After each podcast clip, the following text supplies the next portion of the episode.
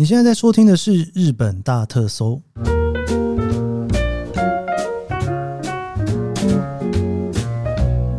欢迎收听《日本大特搜》，我是 Kiss 研究生。今天是二零二三年令和五年的七月十七号，星期一。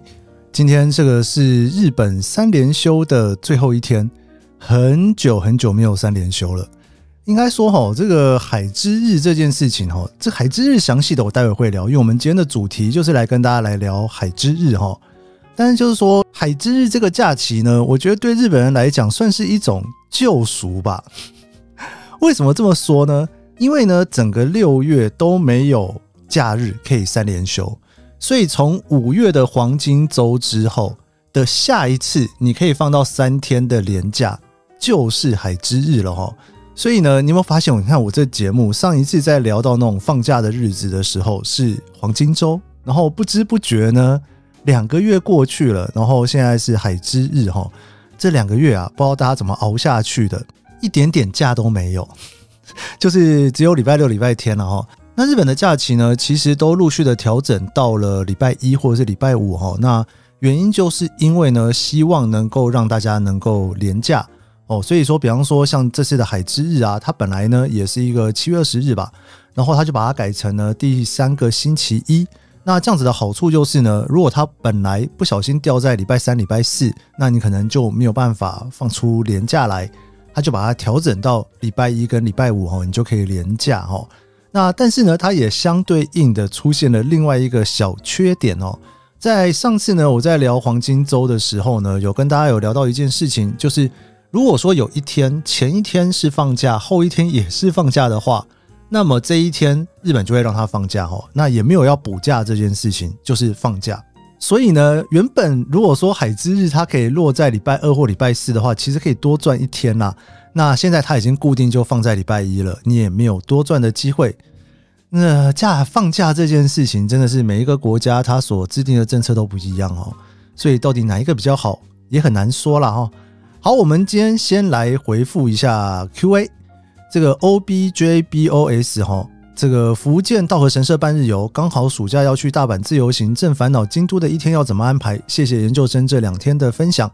对，因为我那一次刚好就聊了这个福建道和神社，蛮有趣的。我本来其实只想聊一集，结果呢，聊完历史之后，发现说，发现这个历史真的是蛮精彩的哦，太多可以讲的。结果最后呢。我就决定另外开一集哈，专门来聊说怎么去玩福建道和神社哈。呃，京都的系列呢，其实我也会慢慢出啦哈，大家不要急哈。有人问我说，哎，那金阁寺呢？清水寺呢？哎，我们这个节目如果要日更下去的话，可能一做要做好几年呢。我今年全部都聊完了，后面要怎么办呢？哦，应该是不会有这个问题啦。不过就是我还是尽量的想要让节目稍微平衡一点哦，就是包括说。找来宾来上我的节目啦！我的目标是一周两次然后可以让大家有一些不同的观点，跟我没有办法跟大家聊的题目。那还有一集呢是昭和时代嘛？那另外我还要聊一些趋势性的东西啊，还有聊一些就是旅游类的事情哦。所以我不知道为什么哎，就是把自己弄得好忙哦。现在好像一周五更都可以把自己弄得好像很满的样子哦。更何况之后可能我又会减少，比方说五更改成四更之类的，播着之后的事情了哈。我们来看下一则 I N G O I S R E D Q A，拜托加强一下。听完横滨这集，只觉得听了一个空虚寂寞，想知道来宾为什么居住在横滨，横滨居住的优缺点是什么，横滨的特殊性是什么。这些基本款的问题都没有听到，只感觉研究生一直把横滨导向乡下地方，还问了连锁店是不是跟东京一样这类好不重要的问题。我是日本迷，想知道更多关于日本的人情风俗。如有请到相关来宾现身说法，实属机会难得。但麻烦研究生编排一下 Q&A，由浅入深，让大家更理解横滨，也理解来宾上节目的重要性。谢谢你的这个回复哦。我看完你这回复之后呢，我还找了电通稍微聊了一下哈，问他的感觉怎么样哦。其实应该是都有聊到了哈。不过我还是要跟大家稍微说明一下，其实这个。邀请一些不同的人来聊他的生活习惯以及他住在哪里的感觉，这件事情真的对我来讲算是一个蛮实验性的小单元哦。那这个实验性质呢，当然可能每个人对他的想象不太一样哈。其实这个单元我一直都觉得不是那么的好做，但我还是想要去试试看的原因，是因为呢，这么说吧，如果大家住在台北，你如果找五个住在北投的人来跟你聊北投，可能五个人都会有不同的感觉，因为有些人在北投是自己开公司的哦，那所以呢，他可能一直待在北投。那有可能呢，他本身住在北投，但是他每天一早呢都要通车到象山站那附近上班哦，都有可能哈。所以我觉得在同一个居住区块的人，他们的生活形态不一样，那可能那个感觉会不太一样。他可能会特别熟悉那一个城市，也有可能呢没有那么熟悉，又或者是说依照他的喜好，他熟悉的地方不一样哈。所以大家不要紧张哦，就是。我的目标是，就算是同一个区域，我也有可能会找第二个人、第三个人来聊。那大家或许可以听到不同的人聊神奈川县，不同的人来聊横滨，你会觉得说，诶，有一种补齐的感觉，对那边有更多不同的想象哦。所以这个也是我比较不太给来宾压力的原因哦。那横滨有什么特殊性的事情呢？或者是观光类的？其实我们会在别的节目聊。但是那一个人在横滨怎么生活的，我会尽量的让他去分享他生活的感觉了哈。好，这个非常谢谢你的建议哦。其实我有放在心上了，我也希望说，呃，这个小单元可以让大家有一些不同的生活感，稍微再多样化一点啦。那不管你是现在在做什么样子的工作，你可能都会对于日本的生活方式有不同的想象哈。有些可能符合你的生活形态，有些不太符合。好，再来这个是 Nick 零九三 Westing Miyako Kyoto。我也是十几年后，在这个樱花季回去这饭店住了两晚，实在非常厉害的老饭店。有万豪会员或者预算够的话，真的大推。但目前的价格也是真的非常不便宜。我跟你讲，这个饭店真的大推了哦！没有听到这集节目的人可以回去听一下。我我真的非常非常的喜欢。那真的这个价格现在也是居高不下哦。去住这饭店就是会有一点点小犹豫啦。你可能在饭店里面会不太想走出门哦，因为饭店实在太舒服了。好，再来这个是赖威向在日本玩的时候听，人在大阪地铁上听这个节目很有沉浸感，谢谢谢谢哇！这个你在日本玩的时候听日本大特搜，会不会有一种你真的就在日本生活的感觉呢？这这个是隶属你也前面闲聊越来越长，要闲聊请讲完主题再说。哇，哎，谢谢你的建议了哈。不过这件事情其实我之前也跟大家稍微说明过哈，就是说我还是希望说这个节目的。格式就是有一点点像大家在听广播的感觉，并不是说一进来哈，毕竟这个听 podcast，我不太希望整个资讯的含量高到太高，所以我还是希望说每天大家听的时候呢，也能够比较放松的进来这一个节目，然后有点像在听广播哦，然后跟你聊一下最近的生活、东京的样子，然后我们再来聊一个深入一点的东西。好的，那我们今天呢要来聊海之日哈。海洋的日子啊，为了海儿放假一天这件事情听起来实在是蛮浪漫的哦。那其实不只是日本有海之日，很多国家都有海之日。我们就来聊聊海之日是什么样子的一个节日呢？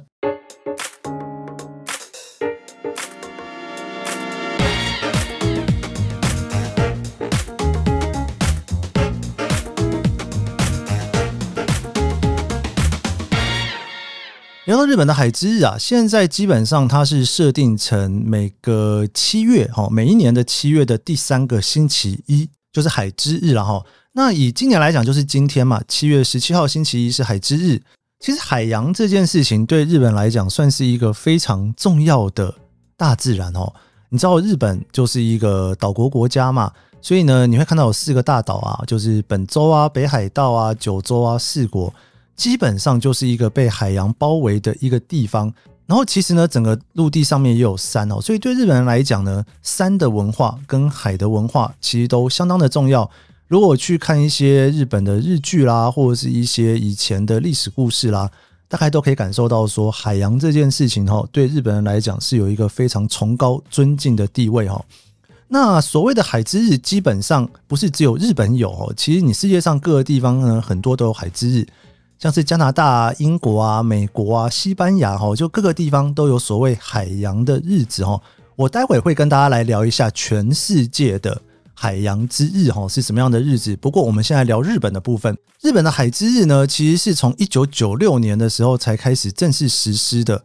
以日本所有的假期来讲呢，应该算相当相当的新哦哦，就是说到了一九九六年才开始正式要放假这件事情哦。问那为什么要放假呢？那当然就是感谢海洋哈，然后也希望呢这个海洋国家的日本啊，能够越来越繁荣，经济越来越好，然后能够朝好的方向继续前进哈。那这一天其实一开始呢，并不是定在每年七月的第三个星期一，它是定在七月二十号哈，这一个二十号的海之纪念日。七月二十号为什么会被定为海之纪念日呢？其实这必须要去回溯到一八七六年明治九年的时候，明治天皇他那个时候在东北巡视，然后呢，他就乘坐到了这一个灯塔的巡视船明治丸哦。那这个明治丸他巡视的时候呢，从青森经过函馆回到横滨港的那一天，就是七月二十日哦。所以也有很多人呢聊到海之日的时候，就会觉得这一天某种程度也是纪念明治天皇的一个日子。所以说，海之纪念日是从一八七六年就已经开始了，但是一直到了一九九六年的时候呢，才开始放假，然后一直到两千年的时候。两千年这一年啊，我上次在黄金周的那一集哈，有跟大家聊到说，很多日本的假期都是从两千年的一次大调整哦，就被移到了星期一去哈。那选到星期一的原因，就是因为快乐星期一制度啦，希望说这个 Monday Blue 的日子能够稍微减少一点点。不过你知道 Monday Blue 没有了之后，星期二也是会不录的哈。尤其三天放完假之后的那种不录的心情，应该是。非常非常深吧？哦，我这么觉得了哈。那这个快乐星期一的制度开始实施了之后呢，二零零三年哦，海之日就开始适用这一个制度哈，一直到今年已经是二零二三年嘛，已经二十年了，都是在七月的第三个星期一来放假。那基本上呢，因为在日本七月的第三个星期一被定为海之日，那大家就会希望说不要忘记海洋的意义嘛哈。所以就会有各式各样的活动会在这一个月执行哈。在二零一七年的时候呢，日本更把它扩大为整个七月啊都是海之月。你如果呢去看现在的东京铁塔，每个星期一的特殊点灯其实就是海的蓝色哦。今天是海之日，又刚好是星期一，诶，有没有觉得非常非常的应景呢？哦，你如果现在在东京的话，赶快冲出去外面。诶，不对了，白天听的话不用冲了，晚上的时候呢可以去看一下。东京铁塔晚上今天的特殊点灯会是蓝色的灯。那基本上整个海之月从七月一号到七月三十一号，整个月呢，在日本的各地都会举办所谓的海洋节的活动哦。那这个海洋节呢，在二零一九年的时候在静冈举办，里面有一个非常重要的活动，就是海洋综合展哦。它不是只是纯粹的庆祝海洋，它其实呢还有各式各样海洋相关的团体啊，在这边去展示了一些海洋环境的研究之类的哦。哇，这个特展就是你知道，结合了研究以及一些大家的体验，全部混在一起的一个展览。像是海洋气象观测船啊，海上保安厅的巡视船啊，各式各样的船只都会停靠，所以你也可以去看到公开的乘船体验活动。那另外还有一个非常有名的活动啊，就是海之日的名古屋港祭哈，就在今天七月十七号举办哦。也是一个超大型的活动。那这个祭典的压轴呢，就是在名古屋港举行的烟火大会哈。这个烟火啊、灯光啊、建筑物跟船只哈，会全部一起照亮星空。然后这个大型活动呢，在二零二零年到二零二二年的疫情的这三年都取消了哈。所以今天晚上哦，这个名古屋，如果你刚好在名古屋的话，赶快去看看烟火吧。这算是呃，这个海洋祭典这个魁违三年的一个非常大的花火大会以及庆祝海洋的活动。好，我们聊完了这个日本的海洋之日啊，我们也来看看全世界还有哪些地方有海洋之日哈。首先就是联合国了哈，那联合国的海洋之日呢，其实是六月八号哈。这个世界海洋日呢，是在一九九二年的里约热内卢所举行的联合国环境与发展会议哦，这个地球峰会他们所决定的哈。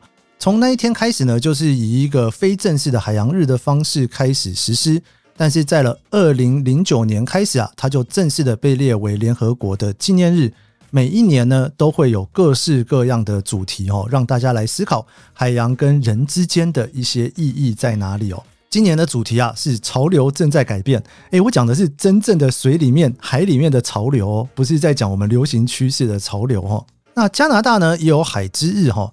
加拿大的海之日呢，也就是跟随着在这个联合国的世界峰会里面所提出来的概念，六月八号设定为海洋之日。加拿大最大的水族馆就是温哥华的水族馆呢，每年在六月八号的时候呢，也会办一个非常大型的活动哦。毕竟它是一个超过了五万只水生生物的一个水族馆，也有办一些研讨会啦、摸摸海洋生物的活动啦，哈等等的哈。那英国呢也有海之日，英国的海之日呢也是跟加拿大一样哦，顺着世界海洋日定为六月八号。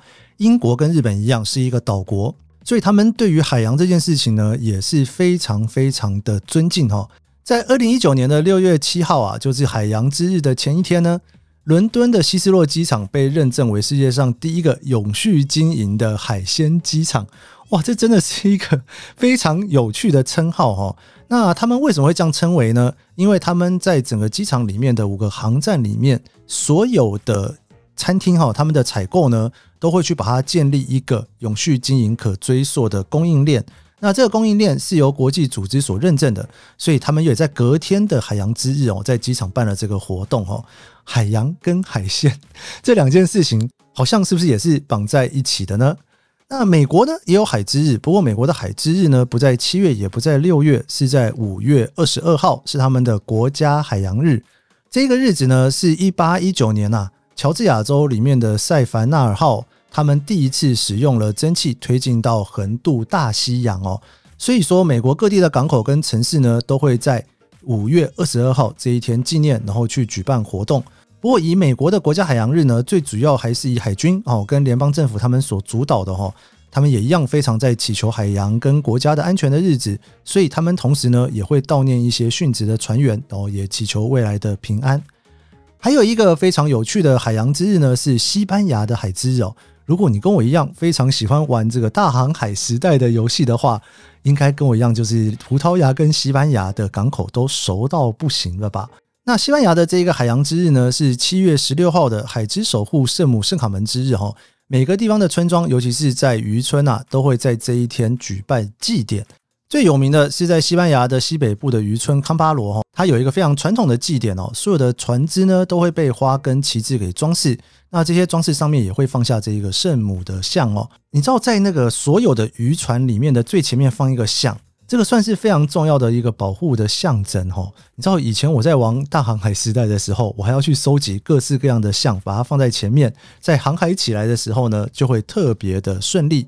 像像是在纽西兰啊、韩国、菲律宾啊，也都是有各式各样的海洋日哈。我稍微查了一下台湾的部分哦，在海洋委员会呢，其实也是有定定六月八号是国家海洋日。不过只要没有放假，是不是大家其实对于这个日期都不是太重视呢？放假真的是有效诶。不过台湾好像比较没有这一个系列的节日，山之日啊、海之日哈，这种关于大自然的节日哈，所以好像在放假的途中去庆祝自然的日子比较少，人文的还是比较多一点点啦哦。但是台湾也是一个被海所包围的岛，对不对？是不是也应该来纪念一下海之日呢？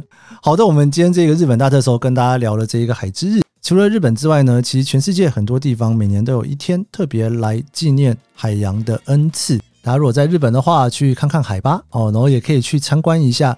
如果你刚好在静冈跟名古屋，也可以去参加一下祭典，感受一下大自然的这一个美丽的宝藏吧。我们这一节日本大特搜就到这边，别忘了帮按下五星好评，追踪研究生的脸书 IG。我们明天见喽，拜拜。